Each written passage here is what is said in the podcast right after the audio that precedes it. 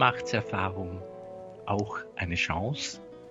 Im Laufe der Vorbereitung habe ich entdeckt, dass es unzählige Möglichkeiten gibt, Ohnmacht zu empfinden, Ohnmacht zu fühlen, Ohnmacht zu erleben. Ich kann nur ein paar andeuten. Ihr eigenes Leben, geschätzte Hörerinnen und Hörer, wird Ihnen genug Lehrmeister sein. Ich denke an Ohnmachtserfahrungen wie diese im Bereich des Körperlichen. Ein Mensch erlebt sich körperlich nicht in der Lage, das zu verwirklichen, was er vorhat. Er ist zu müde, er ist erschöpft, er ist krank, er wird älter. Alt wollen alle werden, aber alt sein ist nicht so leicht. Eine liebe Freundin von mir, inzwischen beim Herrn, hat immer gesagt, alt werden ist nichts für Feiglinge. Alt werden oder gar dann dieser Weg zum natürlichen Sterben hin, zum Tod, das ist Ohnmachtserfahrung, so meine ich, für die Betroffenen und oftmals auch für die Angehörigen. Also Ohnmachtserfahrung im rein körperlichen Bereich durch unsere Natur, die nicht immer nach unseren Vorstellungen so sich verwirklicht gestaltet. Die Natur hat ihre Spielchen und auch ihre Experimente. Und so kommt es eben zur Krankheit. Eine andere Art von Ohnmachtserfahrung könnten wir sehen in den Lebensumständen, in denen der einzelne Mensch hineingeboren wird, in denen der einzelne Mensch sein Leben verwirklichen muss. Manche sind in ganz schwierigen Lebensumständen, auch geografisch in Gebieten, in denen es kaum Trinkwasser gibt, in denen es ähm, kaum Lebensmittel gibt, in Gebieten, die von Kriegen geprägt sind oder von Krankheit. Das alles ist uns ja nicht neu. Also Umstände können auch deutlich machen, wie gering unser Einfluss ist, wie schwach wir eigentlich sind und wir können uns sehr ohnmächtig erleben. Auch die Beziehungen nehme ich da hinzu. Also wir haben immer wieder auch mit Menschen zu tun, denen gegenüber wir uns vielleicht nicht verständlich machen können, wie wir wünschen. Beziehungen, in denen es Missverständnisse gibt oder Verletzungen, Enttäuschungen gegeben hat und gibt wo sich etwas nicht so verwirklichen lässt, wie wir es wünschen. Leidvoll ist das. Wir könnten auch von einer, sage ich jetzt mal, dritten Art von Ohnmachtserfahrung sprechen, wenn wir wollen, sogar in der Gottesbeziehung. Zum Beispiel, ich will heiliger sein, ein hohes Ideal, ein hohes Ziel. Ich will es gut machen. Ich will aus irgendeinem Laster, aus einem sündigen Verhalten herauskommen. Und es scheint so nicht zu gelingen. Ich möchte es vor Gott recht machen, natürlich. Oder ich kann auch erleben, dass mir Gott so, so fern und so fremd vorkommt. Und ich schreie zum Herrn, aber er gibt keine Antwort. Ich bitte um Heilung, um Befreiung von Schmerzen, aber er scheint mich nicht zu hören. Ich bete für andere, dass die aus ihrem Leid befreit werden, dass denen geholfen wird. Und ich merke, hm, ja, auch mein Beten bewirkt nicht all das, was ich so ersehne. Also Ohnmachts Erfahrung immer dann, wenn etwas nicht so ist, wie wir es wünschen, wie wir vielleicht meinen, dass es sein soll oder sein muss. Ich habe Ohnmachtsgefühle gegenüber manchen Zielen und Idealen, weil ich eben etwas will oder weil etwas geschehen soll, weil sich etwas ändern soll und ich will etwas ändern. Ich muss etwas tun und merke, es geht so schleppend oder es geht kaum. Also Ohnmacht, ohne Macht sein, ohne Einfluss sein, ohne dieser Möglichkeit zu gestalten, wie es sein soll. Ich meine, Sie können mir folgen und Sie verstehen, wie facettenreich dieses Gefühl der Ohnmacht sein kann oder das tatsächliche Erleben der Ohnmacht. Der Mensch braucht Macht. Er braucht Kraft. Er soll Potenz haben. Er soll auch Einfluss haben. Und wir fragen natürlich, was soll er alles beeinflussen können? Soll er für sich etwas erreichen? Soll er für andere etwas erreichen? Und so fort. Das Menschsein braucht auch Kraft und Macht in jeder Hinsicht. Und nochmals, wenn ich Ihnen so Stichworte jetzt sage, wie wir sie alle kennen, ich, ich kann Ohnmacht erleben gegenüber Gefühlen, gegenüber der Angst, gegenüber Zorn und Wut oder auch gegenüber Aggressionsgefühlen.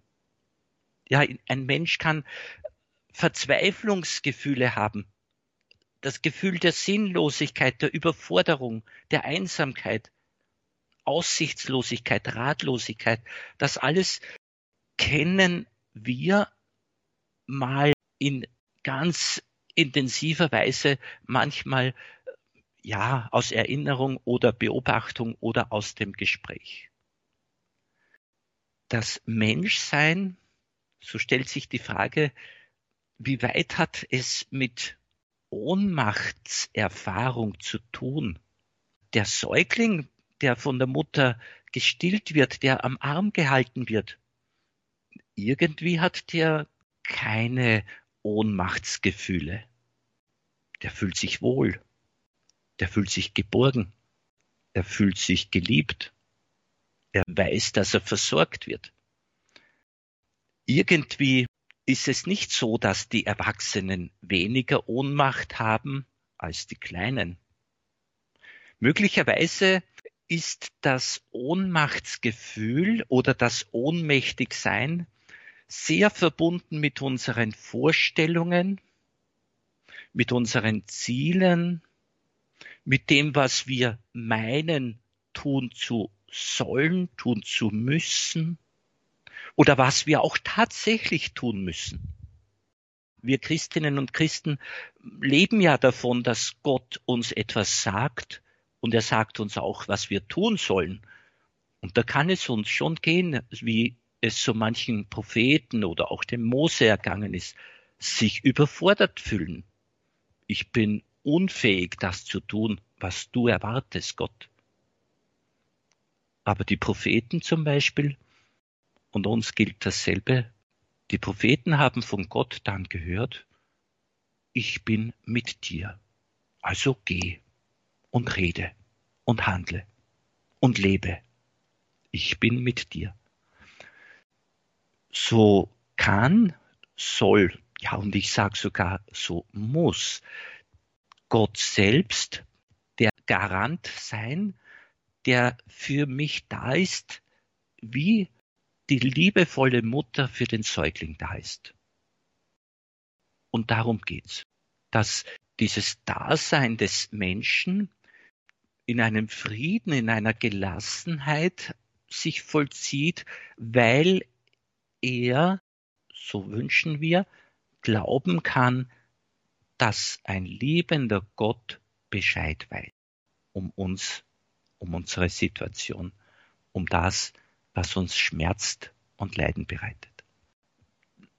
Das in Beziehung sein, das Miteinander, das sich geliebt wissen, das sich geführt wissen, das sollte uns vom Gefühl des Überfordertseins befreien. Ich sag, das sollte uns davon befreien, weil manchmal ringen Menschen in ihrem Leben, haben sie mit Aufgaben, mit Leidbewältigung zu tun und sie kennen in manchen Situationen nicht dieses Gefühl, dass Gott sie liebt. Sie kennen nicht dieses bei Gott geborgen sein. Sie meinen sich nicht verstanden von Gott. Sie meinen, Gott hat sie vergessen, verlassen, kümmert sich nicht um sie. Ich kenne derartige Aussagen von Menschen, die für mich sehr, sehr glaubwürdig sind und die ich sehr, sehr schätze und, und vor denen ich ganz viel Respekt habe, die da nicht selten stöhnen, die leiden und sagen, was ist jetzt mit Gott? Ich kann als Pater Paul dieses Gefühl kaum auflösen bei den Menschen. Ich kann denen Gutes wünschen. Ich kann für sie beten, wenn sie es wünschen. Ich kann, und da sehe ich einen Beitrag, ich kann für die Menschen da sein in einer Weise, dass sie durch mich merken, es gibt jemand, der wenigstens mitfühlt, der wenigstens versucht äh, zu verstehen. Da gibt es jemanden, der wenigstens versucht, mir zu helfen. Das kann schon das Gefühl der Einsamkeit und der Ohnmacht verringern. Und es kann schon etwas Frieden und Gelassenheit dazukommen zu der oft leidvollen Lebenssituation. Der Bogen, den wir zu spannen haben, Ohnmachtsgefühl, Ohnmacht erleben, Ohnmachtserfahrung, bis hin zur Chance, der Bogen ist sehr weit, der da gespannt werden muss. Und ich möchte jetzt, während wir Musik hören können, Sie einladen, dass Sie ins eigene Leben hinein lauschen, sich erinnern an verschiedene Situationen, die für sie Grenzerfahrung bedeutet haben oder aktuell bedeuten, wo sie Ohnmacht empfinden und wie haben sie das verspürt? Wie sind sie daraus hervorgegangen? Wie ist es da zu einer Veränderung, sprich doch zu einem Gefühl der Geborgenheit in Gott gekommen und so weiter? Schauen Sie mal ins eigene Leben, vor allem auch mit den Augen des Herzens, mit der eigenen Empfindung. Wie haben Sie sich da innerlich erlebt? Wie haben Sie solche Situationen empfunden?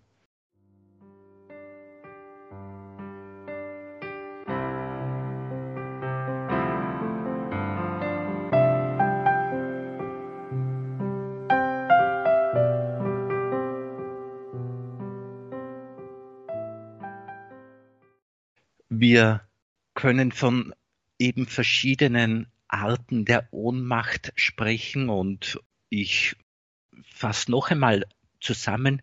Es kann sein, dass ich die Grenzen meiner körperlichen Kraft erlebe, dieser auch natürlichen Kraft des Körpers.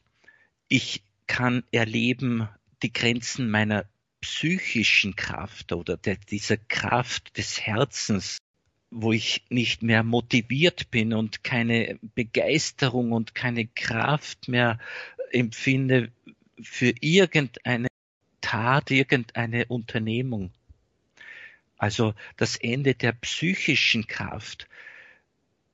Wir können aber auch sprechen, und das ist für uns Christinnen und Christen natürlich das große Thema. Wir können auch sprechen von einer spirituellen Kraft. Damit ist gemeint eine Kraft, die uns zukommt, nicht weil der Körper gut funktioniert, sondern weil die Seele oder ich in der Tiefe des Herzens praktisch einen Anschluss habe an eine größere Macht, eine größere Kraft, an die Transzendenz oder an Gott. Und wir wissen durch Jesus, schon durch die Heilige Schrift als Ganze, also auch durch das Alte Testament, dass Gott seinen Geist schenkt und praktisch unserer Kraft, der natürlichen Kraft, diese spirituelle Kraft, diese geistige Kraft hinzugibt.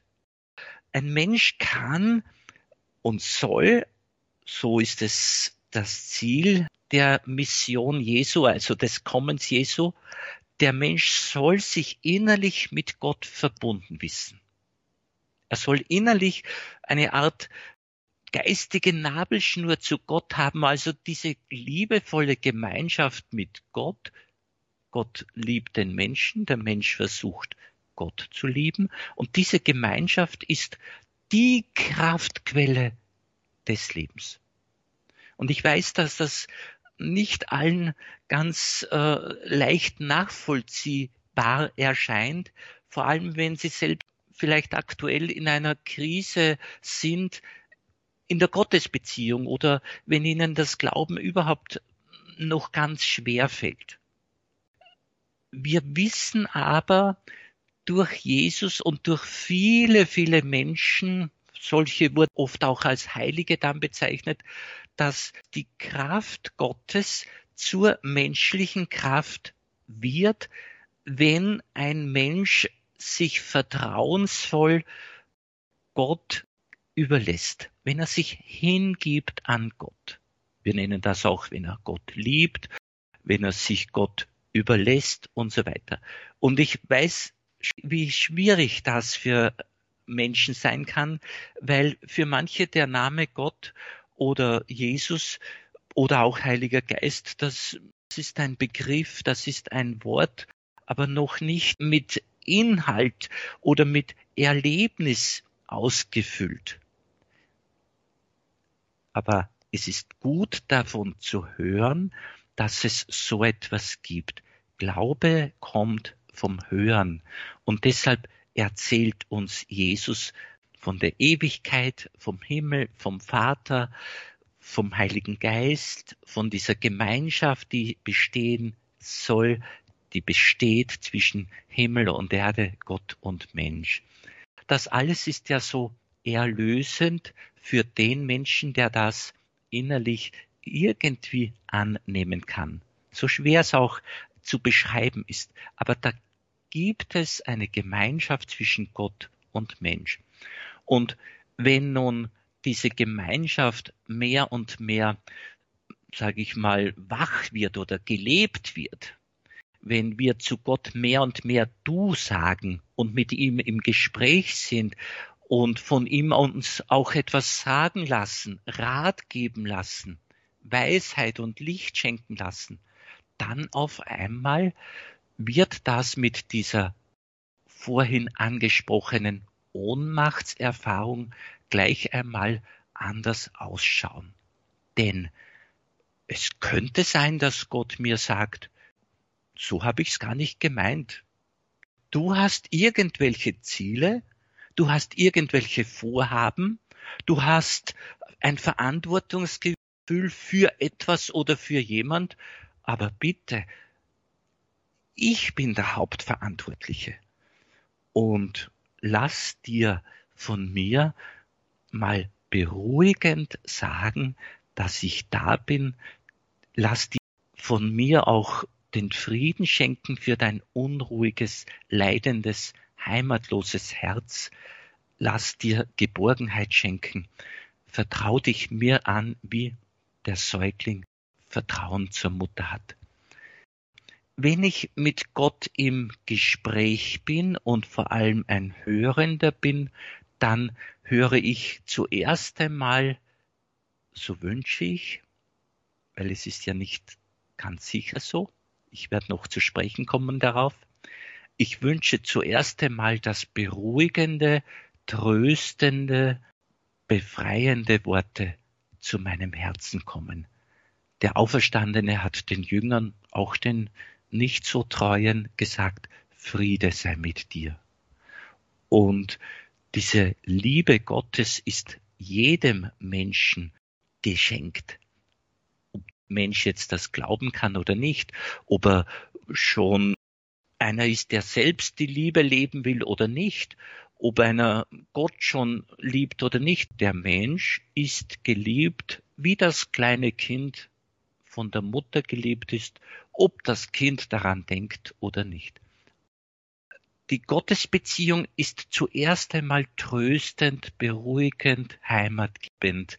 Und ich brauche mich nicht mehr als Selbstversorger betrachten, nicht als Alleinveranstalter des Lebens. Jemand anderer steht mir zur Seite, gibt mir Licht, gibt mir Orientierung, gibt mir Weisheit und seine Gegenwart und seine, seine Liebe, die im Herzen, in meinem Herzen sich als Freude, als Frieden, als Heimatgefühl sich anspüren lässt, das alles gibt mir auch Kraft und Macht.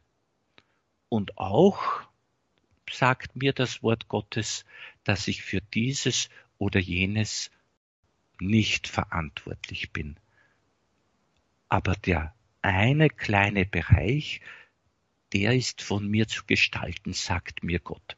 Also achte mal, das ist ein Wort Jesu, auf die Beziehung zu Gott. Also sucht zuerst das Reich Gottes, alles andere wird euch dazugegeben.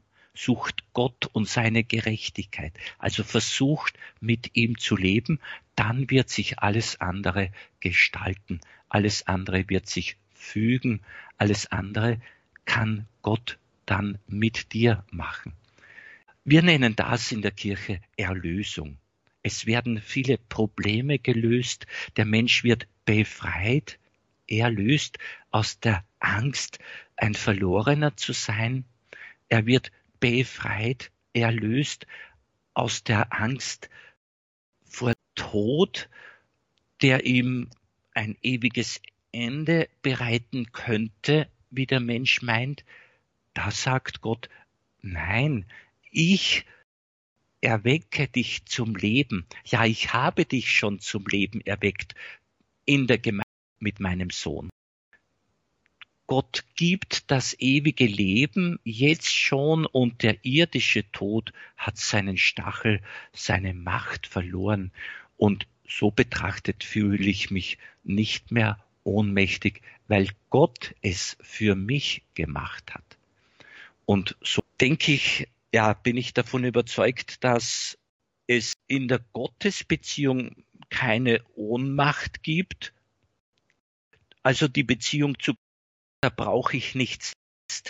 Er sagt, Kranke, Sünder, die Kleinen und Schwachen, sie sind diejenigen, die ganz, ganz willkommen sind bei mir genauso wie die Starken und Gesunden und die Mächtigen und die Weisen und die Klugen, alle sind willkommen. Wichtig ist, dass wir uns helfen lassen, dass wir uns etwas zeigen und sagen und schenken lassen und dann plötzlich wandelt sich diese Ohnmachtserfahrung in eine Gelassenheit, in eine Leichtigkeit, wandelt sich in die Freiheit der Kinder Gottes und in die Freude der Kinder Gottes. So möchte ich wieder dann einladen, dass wir weiterschauen und fragen, wie hat sich die Gottesbeziehung auf uns ausgewirkt bisher? Und können wir alle Details, die kleinen und die großen unseres Lebens, können wir das alles mit Gott in Verbindung bringen? Oder gibt es noch Bereiche, wo ich von extremer Angst und Sorge geplagt bin, auch was vielleicht Angehörige betrifft und andere Menschen? Oder konnte ich schon das alles in die liebende Gemeinschaft mit Gott einbringen, dass ich sagen kann, ich habe das wirklich vom Herzen her Gott anvertraut und deshalb findet mein Herz Frieden und deshalb bin ich von manchen Ohnmachtsgefühlen befreit und habe in der Ohnmacht eigentlich einen neuen Weg gefunden. Habe in der Ohnmacht auch eine neue Lösung gefunden. Habe eine neue Erkenntnis gefunden, eine neue Entdeckung. Lauschen Sie hinein in Ihr Leben, was Ihr Herz Ihnen sagt.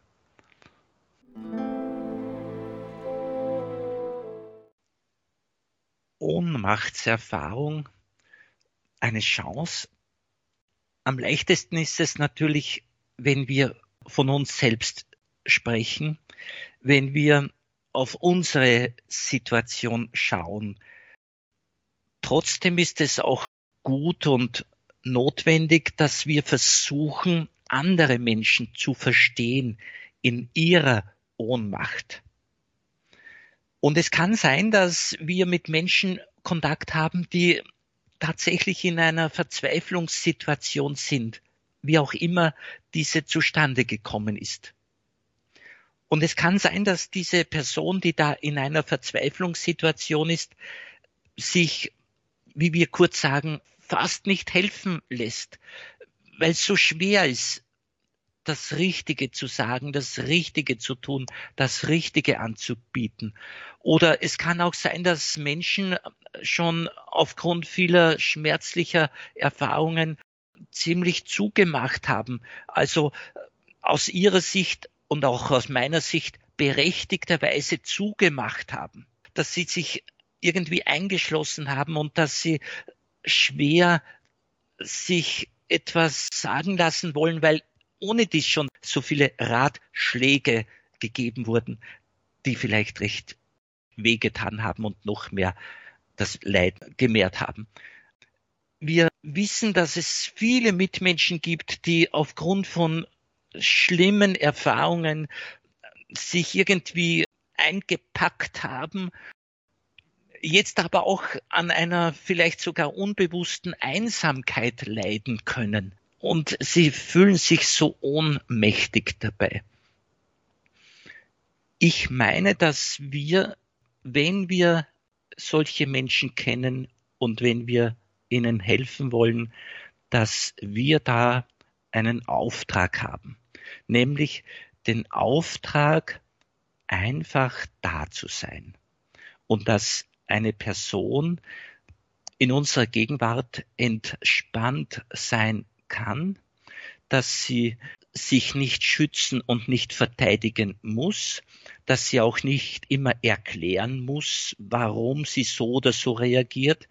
Und ich meine sogar, dass wir es Menschen erlauben sollten, so wie es Gott erlaubt, dass ihre Leiden, ihr Schmerz und das Unrecht, das ihnen vielleicht oder häufig angetan wurde, dass sie das heraus schreien dürfen, ausdrücken dürfen, dass sie auch ihre Gefühle, ihre Emotionen sehr deutlich veröffentlichen dürfen. Und ich wähle bewusst jetzt dieses Veröffentlichen, damit Einsamkeitsgefühl endlich aufgelöst wird.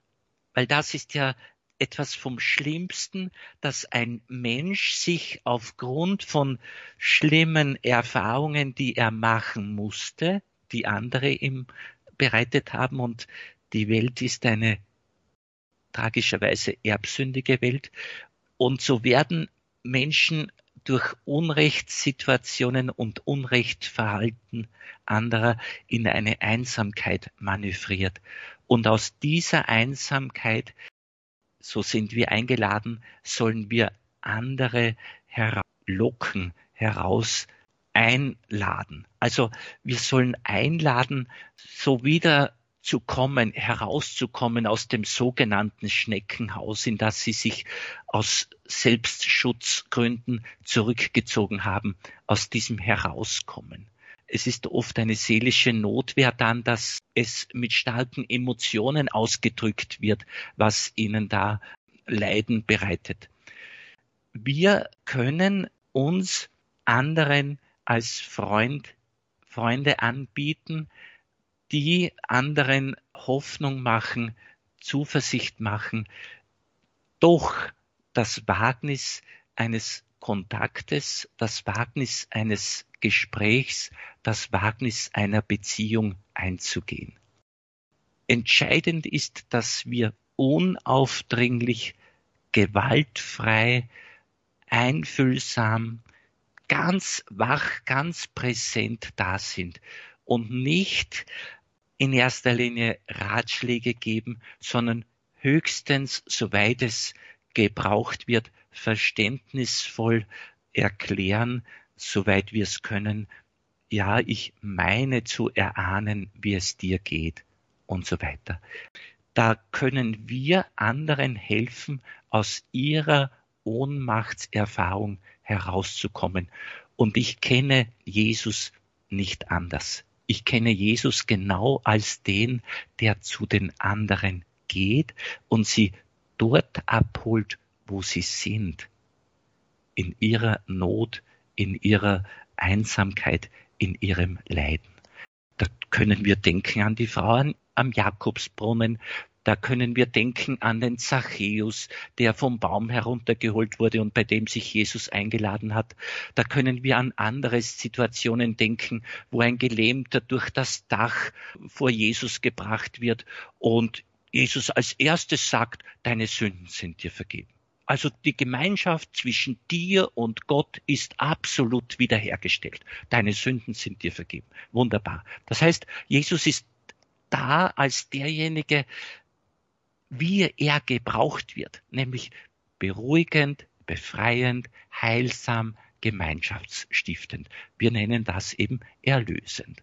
Und so führt uns das Miteinander aus der Ohnmacht heraus und ich kann mich schwach erleben, sei es in der Gemeinschaft mit anderen Menschen, sei es in der Beziehung zu Gott. Ich kann mich als schwach erleben, weil ich nichts tun muss, um geliebt oder beliebt zu sein. Das ist das Erlösende. Ich brauche so vieles nicht tun. Ich brauche nur Ja sagen zu mir selbst und zu dem, der mich da anspricht. Dem gebe ich ein, eine Chance, sei es direkt Gott oder auch dem Menschen, der es ehrlich meint. Ich darf mich vor dem Menschen sogar schützen und trotzdem, jetzt als Betroffener, ich schütze mich vor dem Helfer und bleib trotzdem mit ihm im Gespräch. Wenn seine Hilfe nicht ganz maßgeschneidert ist, dann weise ich sie zurück. Aber seinen Versuch nehme ich ernst und so will ich ihm, in dem der helfen will, einen Botschafter sehen vom Unsichtbaren her kommend. Also Gott und Mensch, ich will ihnen in meiner Ohnmachtserfahrung eine Chance geben. Und so möchte ich, dass wir einfach voll Zuversicht im Gespräch bleiben mit Gott und den Menschen. Das Christsein ist deshalb so schön, weil wir von Christus angesprochen werden und er keine Voraussetzungen an uns richtet, sondern die Frage, liebst du mich? Und du darfst schwach und mühselig und beladen sein, aber wende deine Aufmerksamkeit Jesus zu und du wirst sehen, dass sein Geist dein Geist wird. Das heißt, seine Begeisterung fürs Leben wird für dich zur Lebensbegeisterung. Der Apostel Paulus hat irgendwie auch eine Mühe gehabt mit seinen Grenzen der Natur des Körpers, mit seiner Gesundheit. Und er sagt dann, dass er einfach äh, von Gott die Worte gehört hat, es genügt dir meine Zuneigung, meine Gnade genügt dir. Und dann sagt der Paulus, ich will einfach trotz meiner Schwäche die Gemeinschaft mit Gott suchen und vertiefen und dann werde ich stark viel lieber, also will ich mich meiner Schwachheit rühmen, damit die Kraft Christi auf mich herabkommt. Es gibt ja kaum eine Schwäche, die existenziell ist, und nicht mit Tränen verbunden ist, da ähm, kommen mir in den Sinn die Worte von Karl Friedrich von Weizsäcker, der so um den Frieden bemüht war in der Welt. Und er sagt, Tränen sind eine Gnade und sie sind der Beginn des Trostes, der zu uns kommt. Wenn wir gewagt haben, dem Schrecken in die Augen zu schauen. Dem Schrecken in die Augen schauen, füge ich hinzu, heißt die eigene Not und die eigene Sehnsucht anschauen. Das wünsche ich uns, dass wir erkennen, ich darf weinen, ich darf klagen, ich darf schimpfen, ich darf meine Emotionen ausdrücken und komme dabei meiner tiefsten Sehnsucht, ich will leben, ganz nahe. Und von dort her erlebe ich auch dann, dass Gottes Geist mich berührt, mich erfüllt.